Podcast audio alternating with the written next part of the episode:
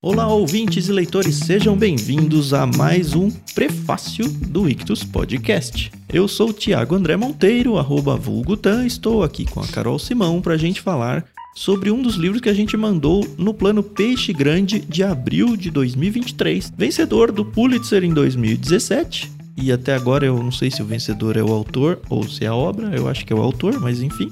O livro é The Underground Railroad os Caminhos para a Liberdade, para aqueles brasileiros que gostam de um subtítulo em português. Tudo bem, Carol? Tudo bem. Oi, pessoal, aqui é a Carol Simão. Eu não entendo, realmente, ou deixa em inglês ou deixa em português, né? Tá bom, são escolhas editoriais, eu sei. Tudo bem, isso não me afeta. O importante é que o livro é bom, o autor é melhor ainda. A gente tem um, um a gente tem aí alguma coisa para falar sobre obra e, e, autor. Como de costume, a Carol é a pesquisadora sobre o autor, né? Eu normalmente nem vou muito atrás disso, porque de verdade nem me importa muito desde que o livro seja bom, né? Mas é sempre importante trazer porque acaba brilhantando um pouco mais a experiência de leitura. Sim. Daqui a pouquinho a Carol vai falar um pouco sobre o Colson Whitehead uhum. pra gente. Eu já fiz a leitura do primeiro capítulo, que é mais curtinho, e de quase metade do segundo, Lembrando que aqui no prefácio a gente apresenta o livro para vocês sem dar spoilers da leitura, pelo menos grandes spoilers que vão estragar a sua leitura, porque a ideia é que a gente consiga transportar vocês para dentro de uma livraria e que vocês encontrem esse livro junto com a gente e pensem: hum, esse livro parece que é interessante, eu tô com vontade de ler ele.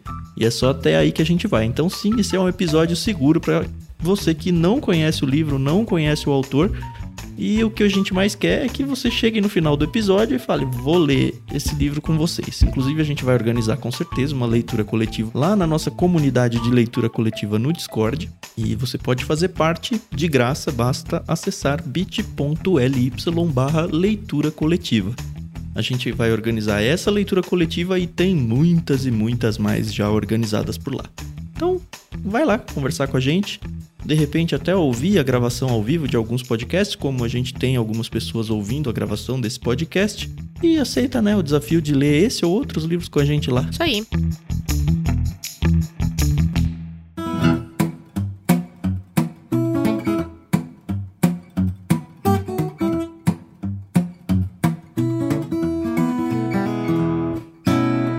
Tan falou, o prefácio, ele é um programa para te fazer ter vontade de adquirir e ler o livro, né?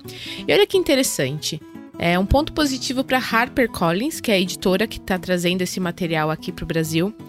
Eles trouxeram, na edição pelo menos que nós enviamos no Ictus, eles trouxeram a capa original. Então, a capa em português e em inglês, ela tem a, a mesma o mesmo projeto gráfico, mas o que eu gostei é que eles trouxeram uma jacket, trouxeram uma sobrecapa, porque foi lançado no streaming aí a minissérie dessa, desse livro, baseado Acho nesse que na livro. Amazon, né? isso, né? Amazon Prime. Isso, isso mesmo.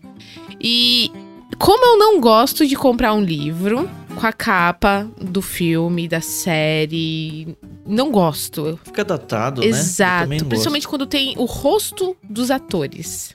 E eu tenho alguns aqui em casa. E assim, é, é, como o Tan falou, fica datado, você. Não é legal, entendeu? E aí, esse aqui, quando eu vi, quando chegou e eu abri a caixa, eu falei, ah, não acredito. Não acredito que a Harper fez isso. Mas aí eu vi que, ai, sai, ó, que legal. E é a capa ah, original. Aqui, e é linda a capa. Já? Linda, linda, linda. E a capa é. Ela já contém um pequeno spoiler, né? também, né? Sim, não. O trabalho gráfico deles é sensacional. Aí é, a gente tem que realmente enaltecer o trabalho que eles estão fazendo, porque quem trabalha com livros no mercado editorial sabe que esses detalhes eles são caros, mas que eles fazem toda a diferença.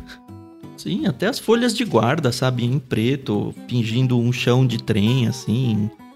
Cara, é muito bem feito. O livro com orelhas, o livro em si tem 300 e poucas páginas, uhum. para você ter uma ideia do tamanho aí da, do compromisso, né, de leitura. Uhum.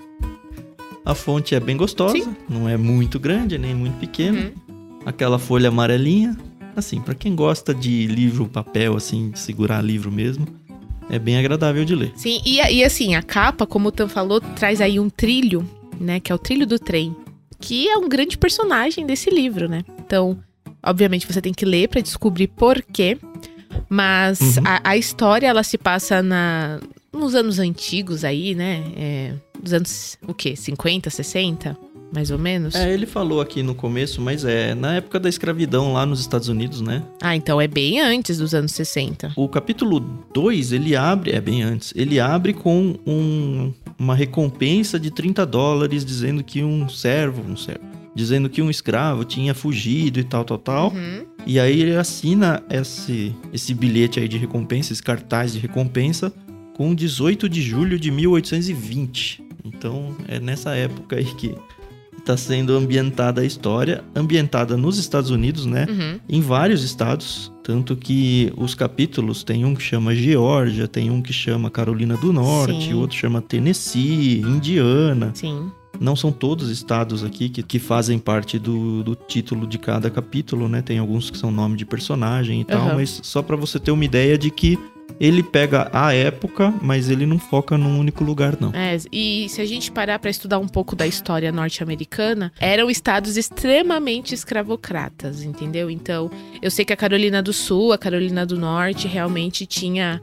É, foi um dos últimos estados a ter a, a questão da liberdade. Posso estar falando uma grande bobagem aqui, porque eu não sou estudiosa de história norte-americana, mas pelo que eu estudei nas, na minha época lá da escola, é, os estados do sul, eles tinham, eles eram, era mais forte essa questão, né, da escravidão. Uhum. O que, se você parar pra pensar, lendo esse livro, faz muito sentido. E o Colson Whitehead. Ah, que engraçado, né? Os nomes dos predestinados, né? Que se a gente for traduzir o sobrenome dele, né?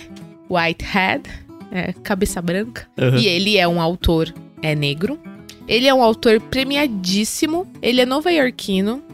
Novo, viu? Ele tem 54 anos na época É, que a gente foto tá gravando. pareceu bem novo. É. Quando eu li aqui a orelha que fala sobre ele, eu fiquei imaginando bem aquele protótipo de autor americano, sabe? Que veste o seu cardigan, senta na sua poltrona Aham. e vivo escrevendo. Infelizmente não é uma realidade para os autores brasileiros, né? Mas eu fico muito feliz que tenha gente que consiga viver disso, assim, profissionalmente. Sim, sim. E a- Não sei se é verdade na vida dele, mas pelo menos me passou essa impressão. Olha, pelo que a, a biografia que tem publicada dele na internet, ele sempre quis ser um, autor. Então, os pais dele sempre incentivaram isso na vida dele. E desde o momento que ele, decidi, que ele terminou o ensino médio e decidiu é, ingressar numa universidade, o foco dele era a escrita. Então, ele lançou o primeiro livro dele, chamado A Intuicionista, em 1999. E já foi, assim, um livro muito bem aceito pela crítica. É, ele agradou o público, agradou a. Enfim, eu acredito que seja assim, difícil você trazer um tema tão nichado, né? Como ele escolhe escrever, e agradar as pessoas, né? De um modo geral. E ele não ganhou só um Pulitzer, ele ganhou dois. Ah, é? Você não sabia, não. Ele ganhou por esse, o Underground, né? Que é o livro que nós vamos Uhum. ler.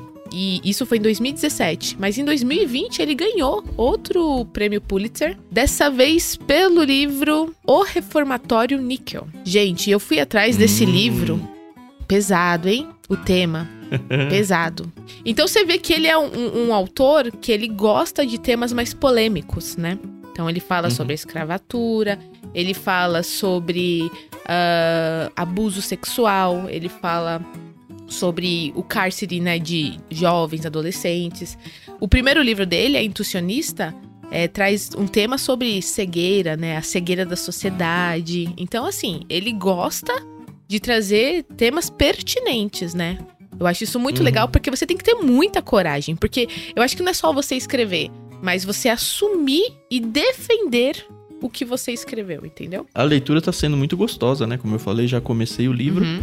Facilmente você encontra na internet o texto de contracapa, né, do livro, Sim. onde apresenta um pouco. Inclusive a Oprah Winfrey abre como uma das recomendações, né? Você não vai conseguir parar de ler. Eu ainda não cheguei num ponto onde eu tô nisso, mas ele tem potencial para isso até onde eu cheguei, tá? E eu antes de falar um pouco sobre a minha experiência de início de leitura, eu queria ler com vocês a orelha, que vai apresentar o livro. Acho que é um bom jeito de encontrar esse livro na livraria, né? É poder ler a orelha do livro. E talvez esse texto não esteja tão facilmente encontrável na internet. É rapidinho. O livro se apresenta assim. Cora é uma jovem escrava na fazenda de algodão dos irmãos Randall. Ser escravo é ruim, mas é ainda pior para Cora, considerada uma pária pelos seus companheiros de cativeiro. Quando César, um escravo recém-chegado do norte, conta a ela sobre a existência de vias subterrâneas que permitem que escravos fujam para estados onde não há escravidão, eles decidem assumir todos os riscos para escapar dos desmandos de seus senhores. As coisas não saem como planejado. Homicídios, acidentes, mentiras e traições ocorrem o tempo todo. Além disso, além disso tudo, ainda há a perseguição implacável de Ridgway, o lendário caçador de escravos, motivado por razões que Cora desconhece. Como em um romance clássico, Cora desbrava diferentes mundos em cada parte de sua jornada, tanto no tempo como no espaço. Whitehead, que é o autor, né, lança a mão de um talento único para recriar as barbáries cometidas no período escravagista nos Estados Unidos.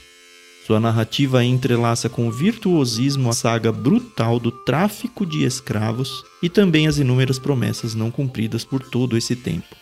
Cinematográfico, febril e pungente, The Underground Railroad Os Caminhos para a Liberdade é uma aventura sobre a vontade desmedida de uma mulher para escapar dos horrores da escravidão e uma meditação poderosa sobre a história que todos compartilhamos.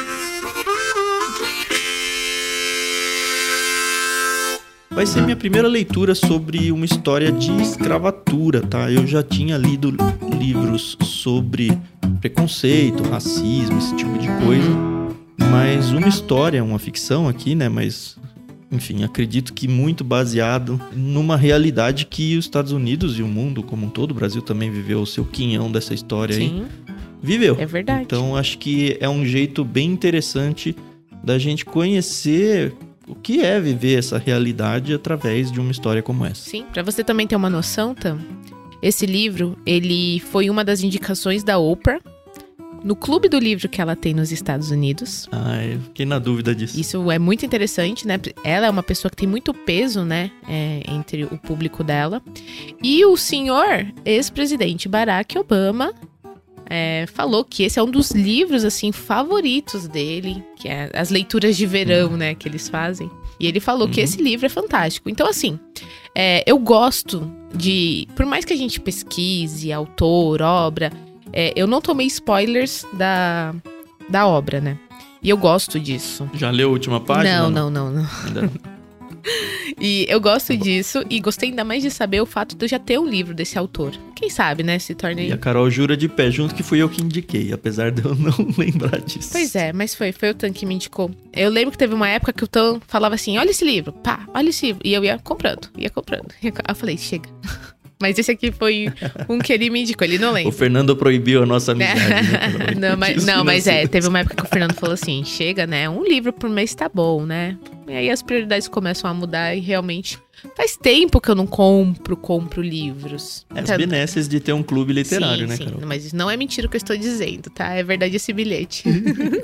eu tô animada pra essa leitura, eu acho que é muito legal. A gente acabou de fazer uma leitura sobre um livro nacional, né, do Milton Ratum, Dois Irmãos, e eu gostei demais por, por me trazer perto da minha realidade brasileira, né? E agora a gente tá indo para uma realidade norte-americana de um povo que sofreu demais, demais, demais. Ainda sofre, a gente sabe, até os dias de uhum. hoje.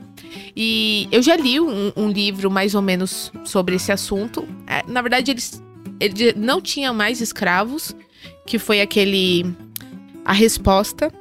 Eu sempre falo dele, é, que teve depois deu origem àquele livro Histórias Cruzadas onde as uhum. empregadas eram negras e ai, é com a Viola Davis, a Octavia Spencer, ah. tem também aquela Emma Stone, isso mesmo, Emma Stone, Sim. a Bryce Dallas Howard, um elenco fantástico. Se você nunca assistiu esse esse filme, assista. Mas o livro é muito melhor, muito mais gostoso. Eu vou, eu vou ler esse livro para depois assistir a minissérie, porque eu acho que. É, eu nem sabia da existência acho da minissérie. Acho que vai valer a pena. Né? É. O que é bom. Sim, sim, sim. Não, na verdade eu fiquei sabendo porque chegou o livro com a capa, entendeu? E, e já, já, identifiquei alguns, a, alguns atores aqui. É, ah, um detalhe inútil, tá? O produtor dessa série é o Brad Pitt. Então, se isso diz alguma coisa Ah, pra que você legal. ouvinte. Depende, né? Se você for mulher, pode ser que você assista só por causa do Brad Não, mas Pitt. ele é produtor, ele não aparece na série. Podemos entrar na história um pouquinho, Opa, cara? bora lá.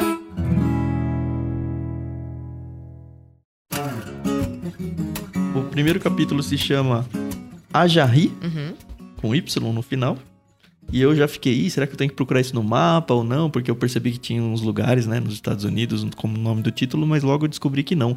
A é a avó da Cora, que é a protagonista do livro, Uhum. e conta como ela se tornou escrava, conta é, ela sendo vendida e revendida e revendida e revendida várias e várias vezes, viajando várias vezes.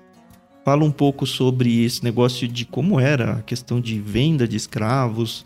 Ah, escravos homens fortes tinham valor maior, mulheres com potencial de procriar tinham valor maior, porque era como cunhar dinheiro, eles falam assim. Você percebe que é bem mercadoria a coisa, sabe? Sim. E é triste a gente pensar que isso foi uma realidade no mundo, né? Hum, nossa. Mas enfim, ela sai lá da Europa, menciona aqui que o navio dela saiu de Liverpool, Uhum. foi parando em vários lugares, ela vai para os Estados Unidos, nos Estados Unidos ela é vendida várias vezes, a avó, né? Sim. A Jarry. Ela tem três casamentos, eh, apesar do, do livro chamar casamento, né? Eu nem imagino que seja. Aliás, nem fala casamento, né? Diz que ela teve três maridos. E os três morreram e ela foi ficando, foi ficando. É interessante que fala até o valor de cada transação em dólares dela. Ah, valorizou, desvalorizou, sabe? Dá um ruinzinho assim de ficar vendo Nossa. um negócio desse assim acontecendo. sabe? Pesado, né? É, tem um trechinho que eu até postei um pedaço no Twitter. Ele diz assim: olha, cada coisa tinha um valor. E à medida que o valor mudava, tudo mais mudava também. Uma cabaça quebrada valia menos do que uma que ainda pudesse armazenar água. Um anzol que segurava o bagre era mais valorizado do que um que deixasse escapar a isca. Na América, o estranho era que as pessoas eram coisas. Melhor evitar o prejuízo de um velho que não vai sobreviver a uma viagem para atravessar o oceano. Um macho jovem, olha macho, cara. Um macho jovem de uma cepa tribal forte deixava os clientes em polvorosa. Uma jovem escrava parideira era como cunhar moedas, dinheiro que gerava dinheiro. Pois é. Enfim, ela acaba numa tal de fazenda Randall, que é o sobrenome do principal fazendeiro lá. Ele é um agricultor e tal. Uhum. Pe- Eu tive a impressão de que, apesar de ser escravidão, ele não era. Assim, não judiava dos seus escravos, pelo menos não da Ajarri, assim, mas. Não sei se dá pra dizer a palavra liberdade, mas eles não eram tão hostilizados quanto em outros contextos de outras fazendas, que fica claro que era muito mais. Uhum. Ela teve cinco filhos homens. Foi aquela história, né? Foi morrendo, dois morreram tristemente de febre. Um menino cortou o pé ao brincar num arado enferrujado que envenenou seu sangue. Um caçula, é, o caçula nunca acordou depois que um capataz o golpeou na cabeça com uma tora de madeira, sabe? É um negócio muito feio que vai acontecendo. E a Cora é a neta dela, neta por parte de, de mãe, né? É a Mabel, que é a filha dela, e a Mabel tem a Cora. Uhum. E aí elas ficam as três gerações aí terminam nessa, nessa fazenda Randall aí. É interessante que a primeira frase do livro é assim. Na primeira vez que César é, é Caesar, né? Aquele Isso, jeito romano de escrever Isso. César. é, né? alguns pronunciam Mas eu Caesar, lendo como né? César. É. É, é, acredito que sim. Uhum. Mas eu vou ler como César. Na primeira vez que César sondou Cora sobre fugir para o norte, ela disse não. Era a avó dela falando. E aí conta toda a história da avó. Uhum. Esse capítulo, que é mais curtinho, ele termina voltando para Cora, né? Diz escapar da escravidão da fazenda era escapar dos princípios fundamentais de sua existência. Impossível. Era sua avó falando naquele domingo à noite quando César contou a Cora sobre a ferrovia subterrânea. E ela disse não. Três semanas depois, ela disse sim. Dessa vez era sua mãe falando. Então você, assim, mostra até essa questão. A gente viu bastante no Dois Irmãos esse negócio, né? Do quanto que as gerações, elas meio que tomam as mesmas decisões dos pais ou dos avós. Sim. Enfim, tem essa questão da Cora de saio ou não saio. Até onde eu li do capítulo 2 não apresenta nada desse railroad aí, do que vai acontecer. A gente só sabe pela orelha e pela contracapa do livro. Aham.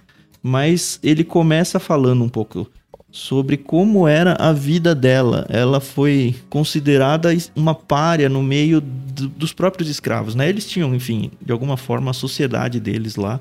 É interessante que eles colocam, tipo, um escravo como capataz, e aí, como ele ganha um poder sobre os outros, ele começa a maltratar os de baixo, sabe? É um negócio que, cara, são seres humanos. É, é difícil de, de entender como isso aconteceu, mas, enfim, foi a realidade e ela está sendo apresentada pra gente aqui, né? Sim. Aparecem alguns personagens aqui interessantes, alguns amigos dela, alguns inimigos dela. Conta que a Cora tinha conseguido dentro dessa fazenda um terreno dela, que era só dela. Aliás, nem foi a Cora, foi a, a Jarry. Enormes 3 metros quadrados, Carol. Uau. Uau. E aí, sei lá, eles plantavam algumas coisinhas para comer alguma coisa diferente do que a gororoba que, que era servida para os escravos. Uhum. E aí você percebe uma batalha por terras entre os escravos. Então se percebe que a avó dela, ela super protegia essa terra. A mãe também, a avó falava: "Ah, eu eu mato quem quiser fazer qualquer coisa". Só que aí a mãe dela, da Cora, ela morre com a Cora acho que tem uns 10 anos, alguma coisa assim. E aí ela meio que fica sem ninguém lá. Aí vem uns, um, um escravo mais forte e tal, que é comprado lá pra fazenda e tal. E aí ele vai criar um cachorro e aí ele fala: ah, esse pedaço de terra é meu. Tava todo mundo aí de olho nesse, nesse pedaço de terra, uhum. uns 3 metros dela. E, cara, não tem lei, né? Tem uma hora que fala: ah, a lei aqui é a que vale hoje, sabe? Amanhã não sei como é que vai ser. O próprio capataz, o, o um tal de Moses, ele manda ela pra um uma cabana, que é chamada Cabana dos Renegados, que eram os escravos machucados, mais oprimidos pelos próprios escravos, eles iam para essa cabana chamada Rob. E ela é mandada para lá e é o momento que esse outro escravo, que é o mais forte, vai lá e simplesmente toma o espaço dela. E aí, cara, ela é uma criança, né? O que que vai fazer? Mas ela faz. Cara, o tal do Blake é o cara forte, né? Uhum. Diz aí, então chegou o Blake naquele verão o jovem Terence Randall, que é um dos descendentes do primeiro fazendeiro, né, Sim. né? Assumiu algumas responsabilidades para se preparar para o dia em que o irmão em que ele e o irmão assumiriam a fazenda. Ele comprou um punhado de pretos das Carolinas do Norte e do Sul. Seis deles, fantis e mandingos. Se o negociante for honesto, seus corpos e temperamentos aprimorados por natureza para o trabalho pesado. Aí fala, né? O Blake era um deles muito forte, assim. Era um armário, um homem com tamanho de dois, que rapidamente comprovou a perspicácia de Terence Randall para investimentos. Enfim, foi um super achado a compra desse escravo super forte. E aí ele toma o terreninho de 3 metros da Cora. Eles falam, agora deu ruim, né? né? Ela já foi renegada para a cabana dos renegados. Um cara que não tem como fazer uhum. nada. Tomou as terras dela eu achei essa cena surpreendente. Eu vou estragar, é um nadinha de spoiler, mas é só para vocês perceberem que a história ela, ela vai ganhar uma intensidade que fala, putz, eu preciso acompanhar o que tá acontecendo, uhum. sabe? Até porque, enfim, a história mesmo, enfim, vai ser a fuga dela, e imagino, né? Esses trilhos subterrâneos e tal. Mas diz aqui, ó, Cora estivera remoendo estratégias. Anos mais tarde, ela poderia ter recorrido às mulheres da Rob, ou a Lovey, que é uma amiga uhum. dela, mas tratava-se de outra época. Sua avó havia advertido que quebraria a cabeça de qualquer um que mexesse com a sua terra. Aquilo parecia um exagero para Cora. Como que enfeitiçada, ela voltou caminhando até a Rob e tirou uma machadinha da parede, a machadinha para a qual olhava quando não conseguia dormir, deixada para trás por um dos ex-residentes que tivera outro péssimo final, doença do pulmão rasgado por um chicote ou soltando as tripas pelo chão. Agora a notícia já havia se espalhado e espectadores aguardavam do lado de fora das cabanas, as cabeças inclinadas de curiosidade. Cora passou por eles marchando, arqueada, como se protegesse o corpo de um vendaval. Ninguém se moveu para detê-la, de tão estranha que era aquela visão. Seu primeiro golpe derrubou o telhado da casa de cachorro o escravo tinha construído uma casinha de cachorro e colocou no meio do terreno. Uhum. Seu primeiro golpe derrubou o telhado da casa do cachorro e arrancou um ganido do cão que acabara de ter parte do rabo amputada. Ah. Ele se arrastou até um esconderijo sob a cabana de seu dono. O segundo golpe feriu gravemente o lado esquerdo da casinha e o último deu fim a seu pesar. Ela ficou ali em pé, ofegante, as mãos na machadinha. A ferramenta tremia no ar num cabo de guerra com um fantasma, mas a garota não fraquejou. Lake cerrou as mãos e pisou firme na direção de Cora. Seus companheiros o seguiram cada vez mais tensos. E aqui eu paro.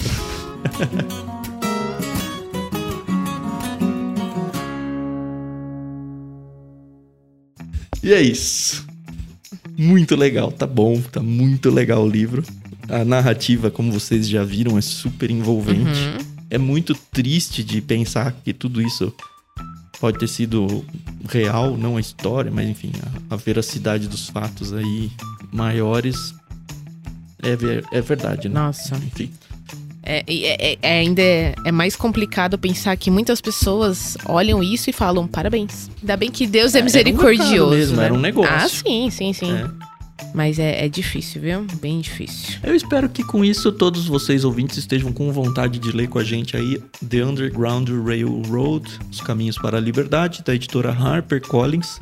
Se você ficou com vontade de seguir nessa leitura com a gente, mesmo que você tenha descoberto esse episódio muito depois da gente ter terminado essa leitura coletiva, entra lá no Discord, bit.ly barra leitura coletiva, porque lá a gente não só organiza a leitura coletiva, mas a gente cria espaços para que as pessoas comentem sobre cada capítulo que vai sendo lido. Então, mesmo que você chegue, sei lá, um ano depois, não tem problema nenhum. Você pode ver os comentários das pessoas após a sua leitura de cada capítulo e contribuir, porque de repente daqui dois anos mais alguém chegou, sabe? A nossa ideia lá no Discord é justamente construir esse grande hub aí de literatura e espero que você faça parte. Não tem custo nenhum. Se você quiser ajudar a gente, um jeito fantástico de você fazer isso sem ter que gastar nada mais por isso, né? É você fazer as compras de qualquer coisa na Amazon, principalmente esse livro, né? Sim. né? Através do nosso link. É só a partir de ictus.com.br/amazon ou usar o link que está aí na descrição do programa sempre que você fizer compras pela Amazon de qualquer tipo de produto e partir por esse link, você não vai pagar mais nada pelo que você está comprando, mas parte da compra vai vir aí para gente. Então é um jeito muito bom de você ajudar a gente a continuar existindo, de você abençoar as nossas vidas aí financeiramente também, sem, na verdade, ter que gastar mais dinheiro do que você já gastaria. Então salva aí nos seus favoritos ictus.com.br barra Amazon. Lembrando que Ictus é I-C-H-T-H-U-S. E faz com que a gente continue existindo aí e essa ferramenta de literatura para todo mundo tenha vida longa. É isso aí, pessoal. A gente fica muito feliz de começar novas leituras. Leituras eu acho que é, são, deve, são muito importantes para nós como leitores, né? É, temas muito pertinentes, como eu falei. E bora lá, bora mais nessa leitura aí. É, faz aí tudo que o Tan falou que é importante para nós. Realmente é muito importante. E se você tiver alguma sugestão, crítica, se você quiser falar com a gente nas redes sociais, pode chamar a gente que a gente responde. No próprio Discord você tem uma linha direta para conversar com a gente. E é isso, a gente se ouve aí no próximo episódio. Até mais. Tchau, tchau.